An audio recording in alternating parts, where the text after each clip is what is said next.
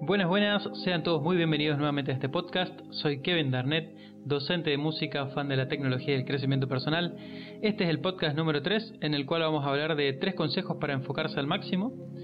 ¿Necesitas una dosis extra de motivación y consejos para lograr tus objetivos en el trabajo, en la escuela o en la facultad?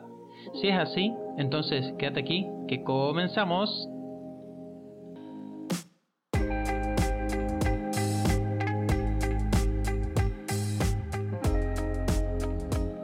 Rápidamente con el primer consejo y es, hacer tu tarea más importante del día.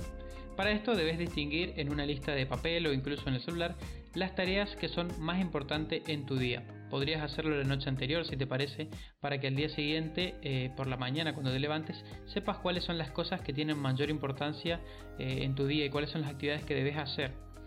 También ponerle un orden de prioridad, ¿por qué no? Y de importancia también, valga la redundancia, y horarios, entre otras cosas para así planificar mejor tu día a día. Es probable que no tengas ganas de anotar todos los días o día por medio tus actividades. Te vas a equivocar obviamente también haciendo esto y planificarás mal, pero es importante que lo hagas y que lo hagas ahora. Sí, hacelo si quieres ahora mismo, pausa el podcast y hace tu lista para continuar escuchando los siguientes consejos. ¿Listo? ¿Lo hiciste? Perfecto. Bueno, ahora les quería compartir una frase que pronunció Michael Jordan en su momento y es la siguiente he fallado una y otra vez en mi vida, por eso he conseguido el éxito. Lo que nos recuerda el rey del baloncesto es que incluso una figura como él ha tenido fallos y fracasos que le han permitido crecer y llegar a ser quien es, como a cualquier persona. ¿eh? Tuvo fracasos y fallos. ¿Sabías que también Jordan es uno de los jugadores que más tiro ha fallado en la historia de la liga? Por lo tanto, del fracaso aprendió mucho. Y así lo puedes hacer vos, equivocándote en las planificaciones pero ir mejorando día a día. Es lógico que te va a costar, digamos, hasta que te generes el hábito de anotar esas tareas que son imprescindibles y que debes cumplir, ¿no? Para obtener los resultados que deseas en el trabajo, en el estudio o en tu rendimiento deportivo. Pero es muy importante que lo hagas ahora y que empieces, que tomes eh, cartas en el asunto y pases a la acción.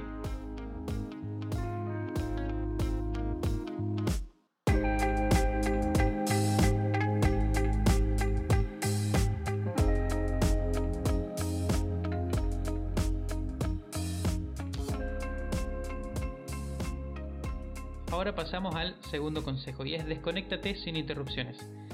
Para ello debes poner tu celular en modo avión, primero que nada, o tu tablet y tu computadora también, ¿por qué no? Todo lo que fuera que te genere distracciones. Si hay demasiado ruido de algún vecino o algún, eh, algún lugar, alguna construcción, o por qué no, si la ventana tuya está muy cerca y hay mucha distracción, pasa mucha gente, cerrarla o ponerte de espalda, etc.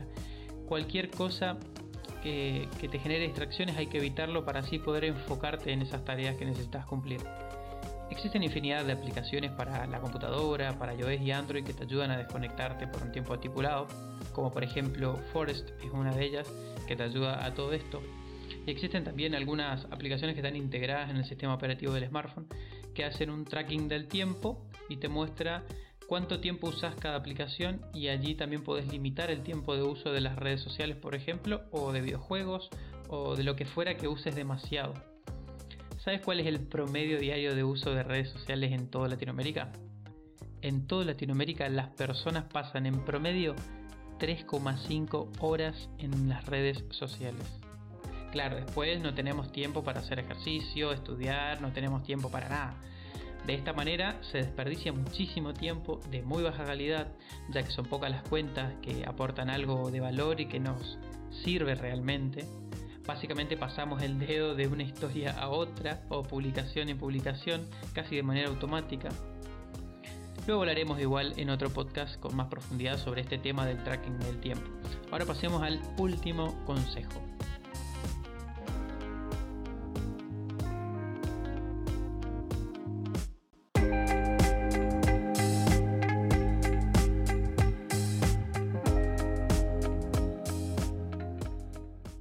Ahora pasamos al último consejo, y es el siguiente. Termina esa tarea hoy mismo.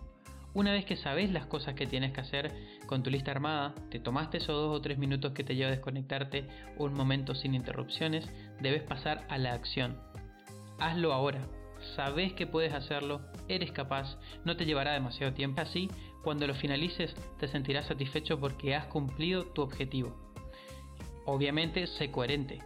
Coherente contigo mismo, no te mientas. Tampoco te propongas una tarea que no lo puedas terminar en el día. Y si tenés una lista o en tu lista, perdón, algo que te demanda muchísimo tiempo, lo que podrías hacer también es subdividirla, digamos, dividirla en dos o tres o cuatro subtareas o en una tarea por día, si es que el proyecto o tu lista o tu actividad es demasiado compleja. Te doy un ejemplo. Yo tengo la tarea de armar mi mapa mental o estructura del podcast que estás escuchando en este momento, hoy mismo por ejemplo. Esa es una de las tareas principales de mi día. Pero lo grabo al otro día porque me resulta más eficiente dividirlo en dos por el conjunto de tareas que tengo previstas y planeadas para ese día.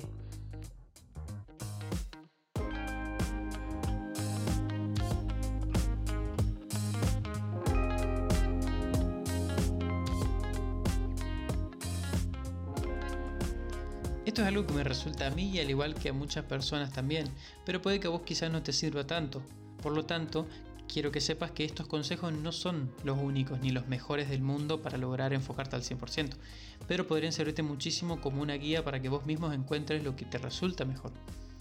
Y para finalizar, quería terminar con esta acotación de uno de los clásicos filósofos griegos, Aristóteles, en la cual él hablaba sobre su idea de la virtud como algo que debe formar parte del día a día de la persona, más que estar repartido a lo largo de nuestra vida como si se tratase de un elemento inusual.